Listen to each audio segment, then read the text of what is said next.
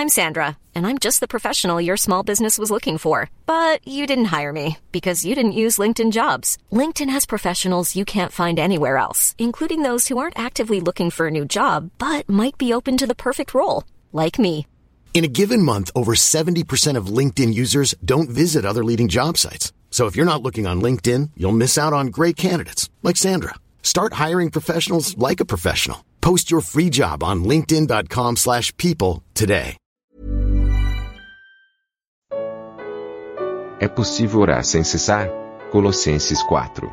Comentário de Mário Persona. Uma irmã escreveu perguntando como ela faria caso ela fosse orar e estivesse num lugar onde ela não tivesse à mão um véu. E então eu expliquei a ela que a, a palavra véu não tem lá em 1 Coríntios 11. 1 Coríntios 11 fala de cabeça velada, ou seja, coberta. Então uma cabeça pode ser coberta com qualquer coisa que cubra essa cabeça. Uh, não, não necessariamente véu. A tradução nossa traz véu por causa uh, da, da palavra velada, do verbo velar, que significa esconder. Então ali, na realidade, é que as mulheres tivessem a cabeça escondida por causa dos anjos. Então qualquer coisa poderia servir de véu ou para velar a cabeça. Então muitas vezes uma irmã num restaurante vai dar graças pelo alimento, ela simplesmente põe as mãos sobre a cabeça, ela está velando a cabeça. Ou ela está num outro lugar, tem lá a fralda do bebê, aquela da bolsa, ela põe na cabeça a fralda, ou um lenço, ou qualquer coisa, um chapéu. Ela está velando sua cabeça, ou seja, cobrindo, escondendo a sua cabeça. Então, uh, aí vem a questão também, mas e, e num momento em que uma oração rápida, uh, que eu preciso orar ao Senhor uma oração rápida, como que eu faço, né? Aí vem a questão do motociclista. Um motociclista mulher, ela vai estar tá tranquila se, ela, se um caminhão atravessar na frente da moto e ela pedir para o Senhor ajuda para o Senhor, orar ao Senhor por ajuda para não ser para não se acidentar. Mas um, como faria um motociclista cristão, homem, se o caminhão atravessasse na sua frente? Deveria ele primeiro tirar o capacete? claro que não, não é? Então é, é, bom sempre entender essas coisas, que quando fala uh, para estarmos sempre em oração, é um estado de oração constante porque a oração nos torna dependentes do Senhor. No momento em que eu vou orar, ou seja, a minha ação naquele momento é especificamente orar e não pilotar uma motocicleta, ou saltar de paraquedas, ou fazer qualquer coisa. Aquele momento eu vou orar. Aí sim o homem descobre a cabeça, a mulher esconde a cabeça, cobre a cabeça com algo que possa velar sua cabeça. Então, quando fala que uh, perseverar em oração, velando nela com ação de graças. Outra, outra versão diz, uh, deixa eu ver aqui como fala a outra versão, vigiando. Velar também tem o sentido de vigiar. Né? Nós vamos ao velório, porque no velório você fica em vigília diante daquele corpo da pessoa que morreu. É uma vigília. Então, perseverai em oração, uh, vigiando nela, ou seja, em vigília constante em oração. Então, é um estado, é um, é um estado de espírito do cristão estar em oração constante. E isso significa estar em constante dependência do Senhor. Porque tudo que nós fazemos por palavras e por atos, devemos fazer em nome do Senhor, dando, dando graças uh, ao Pai através dele. Então, tudo, tudo, nossa, nossa vida deve ser uma vida de oração nesse sentido. Não é que eu vou andar de joelhos no resto da vida, né? Vou viajar de joelhos porque, ah, tem que orar o tempo todo. Não, não é assim que funciona. Mas devemos sim manter esse, essa perseverança, ou seja, esse estado constante de oração. Velando nela com ação de graças. Muitas vezes nós pensamos em oração como uma, uma ação de pedir algo. Mas não é exatamente isso apenas oração. A oração é, uma, é um estado de comunhão com Deus. Quando nós, claro, apresentamos nossas necessidades, mas também nós temos ações de graças para dar a Deus. Nós temos muito que agradecer a Deus. Quem achar que não tem nada que agradecer a Deus, precisa abrir os olhos, tem alguma coisa errada então. Porque nós temos muito que agradecer a Deus. Quem já passou por alguma enfermidade teve dificuldade de respirar, por exemplo, quando respira, dê graças a Deus por estar respirando. Quem já passou por algum, algum tipo de tratamento que exigiu um jejum absoluto, quando você come, dá graças a Deus por você poder comer. Uh, ou quem já teve uma intoxicação e não podia nem olhar para a comida que já sentia ânsia de vômito, quando estiver se sentindo bem, dê graças ao Senhor porque está se sentindo bem. Mas e quando essas coisas todas ruins acontecem? Bem, aí entra aquele salmo que fala assim: uh, Alegrei-me quando fui afligido. Eu acho que é Salmo 119. Uh, Alegrei-me, uh, ou regozijei-me, alguma coisa assim, quando fui afligido. Por quê? Como que eu posso dar graças a Deus pela aflição? Porque a aflição produz, como fala lá em Romanos, né? Podemos até abrir lá. Eu acho que é Romanos, Romanos capítulo 5, versículo 1. Sendo, pois, justificados pela fé, temos paz com Deus por nosso Senhor Jesus Cristo, ou seja, toda a questão judicial relacionada a nós e Deus está resolvida de uma vez por todas, temos paz com Deus, não temos mais medo de nos apresentarmos diante de Deus por nosso Senhor Jesus Cristo, pelo qual também temos entrada pela fé a esta graça, na qual estamos firmes e nos gloriamos na esperança da glória de Deus.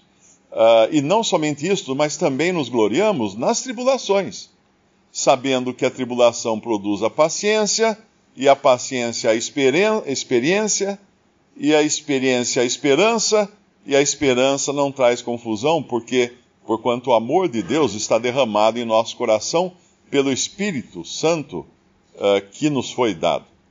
Então, a, a, a tribulação, a tribulação é a primeira fase de uma viagem que vai nos levar à esperança que não traz confusão.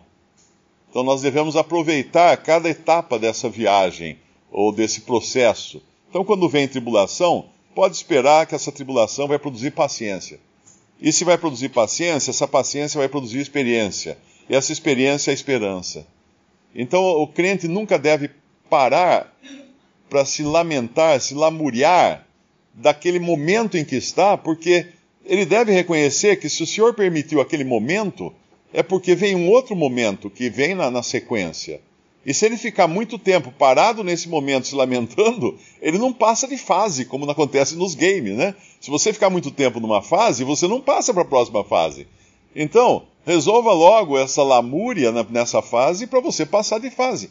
Vamos para a próxima. O que eu aprendi com isso? O que eu posso tirar dessa experiência agora que eu tive de tribulação, de angústia, de sofrimento?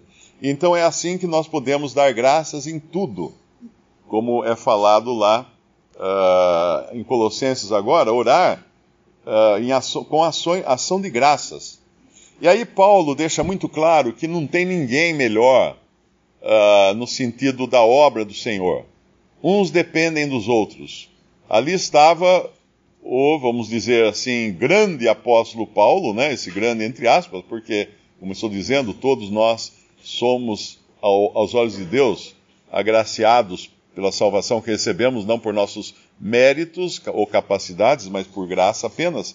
Mas ali está esse Paulo, que nós consideramos ele um grande apóstolo de Deus, pedindo orações. Ora, Paulo, por que, que você vai pedir oração? Você não pode ir já abrindo portas né, com a sua seu poder e autoridade de apóstolo? Não ele tinha que viver em dependência de Deus como qualquer outro cristão. E não só ele precisava depender de Deus nas orações dele, mas ele precisava também depender das orações daquela irmã velhinha que não podia sair do quarto dela, presa a uma cama, que poderia estar orando por ele para que portas fossem abertas, para que ele falasse do, do mistério de Cristo. Que mistério é esse de Cristo? É um dos mistérios que foram revelados a Paulo. Paulo recebeu pelo menos nove mistérios, que eram coisas que não haviam sido reveladas no Antigo Testamento e que agora Deus aprove revelar através de Paulo. O mistério da igreja, tem vários mistérios, se a gente procurar a palavra mistério numa Bíblia eletrônica, nós vamos encontrar mistério não é algo misterioso, mas eram simplesmente coisas que não haviam sido reveladas ainda para os profetas do Antigo Testamento. Então, essa, essa, esse pedido de oração mostra a dependência dele, não apenas do Senhor, mas também do auxílio dos irmãos. Porque nós não somos uma ilha. Nenhum ser humano é uma ilha, escreveu uma vez um poeta britânico. Nenhum homem é uma ilha. Nós dependemos de nossos irmãos e principalmente nas orações. E aí ele fala, por causa desse mistério de Cristo, ele estava preso. E essa prisão de Paulo, bom, ele devia então reclamar né, da prisão, puxa, fui preso, agora parou totalmente a minha evangelização. Não, nós vimos em outra carta já, acho que foi em Filipenses, o que ele fazia da prisão. Nós vimos ele, dar, ele, ele mandar saudações para os da casa de César. Mas quem eram os da casa de César? A família do imperador. Mas como a família do imperador havia se convertido, tinham pessoas convertidas na família do imperador, do César? De Roma, porque Paulo tinha acesso à guarda pretoriana na prisão. Ele pregava o evangelho para os guardas da guarda pretoriana. E a guarda pretoriana era a guarda de elite do imperador. É aquela que cuidava do imperador e de sua família. Então, pregando para os da guarda pretoriana, alguns deles se converteram e acabaram levando, a suposição é essa, acabaram levando o evangelho para dentro do palácio para que depois Paulo pudesse dar sauda enviar ou, ou, ou falar de saudações a todos os da família de César, ou da casa de César. Então aquela prisão dele, na realidade, nada mais foi do que o acesso, a senha de acesso para um lugar que ele não entraria a menos que estivesse preso. Então por isso que é importante entender que às vezes nós somos colocados em situações que nós não devemos perguntar: "Ai, Senhor, por que eu?" Por que aconteceu isso comigo? Nós devemos perguntar, Senhor, o que eu posso fazer com isso que aconteceu comigo? O que o Senhor quer que eu aprenda disso que aconteceu comigo? O que o Senhor quer que eu faça agora que aconteceu isso comigo? Essa é a atitude de um cristão que anda em dependência, dependência de Deus. Porque nós sabemos que todas as coisas concorrem para o bem daqueles que são chamados. Todas as coisas concorrem para o bem. Eu gosto de lembrar do exemplo né, do, do pão.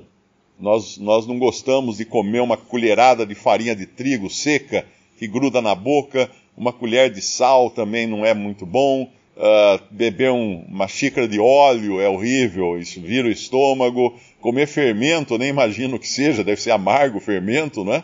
E passar, passar pelo fogo, nós não queremos ser queimados. Mas quando nós juntamos esses ingredientes, um padeiro junta os ingredientes, bate bem, bate, bate, bate, amassa, amassa, amassa, enfia num forno a altíssima temperatura, o que sai depois? Sai um pão. Um pão muito saboroso. Então, às vezes, nesse momento, eu estou comendo trigo, está horrível o trigo. Senhor, por que, que eu estou comendo esse trigo? Não tem gosto de nada, está grudando na minha boca. Outra hora eu estou bebendo óleo. Ai, Senhor, que, que horrível. Eu tenho que ter a paciência de esperar o momento em que essas coisas serão misturadas, batidas, amassadas e passadas pelo fogo, para então saborear aquilo que o Senhor queria de mim. E aqui, quando ele fala uh, do mistério de Cristo, pelo qual estou também preso, no versículo 3, por que ele quer orações? Para que eu manifeste como me convém falar. Ele quer que, que esse mistério seja manifestado, e as orações são para isso. E ele pede também uh, as orações para que Deus abra portas. Porque as portas não, não são abertas a nosso critério. Ah, eu quero abrir tal porta para levar o evangelho, eu vou para a África, eu vou para a China. Peraí, é a direção do Senhor isso? Ou é a vontade própria? Por que, que você vai para a China, vai para a África? Você já evangelizou seu vizinho? Tem alguém perto de você aqui que precisa ser evangelizado? Por que, que você está pensando lá longe, não é? Será que não é para se gloriar nisso? Não é para glória própria? Então é muito importante buscarmos saber o que nos move, se é a vontade do Senhor ou é a vontade própria, e sabendo que nós necessitamos das orações dos irmãos para que portas sejam abertas e para que uh, falemos como convém falar, que é o final do versículo 4 aqui de Colossenses 4. Visite respondi.com.br. Visite também 3minutos.net.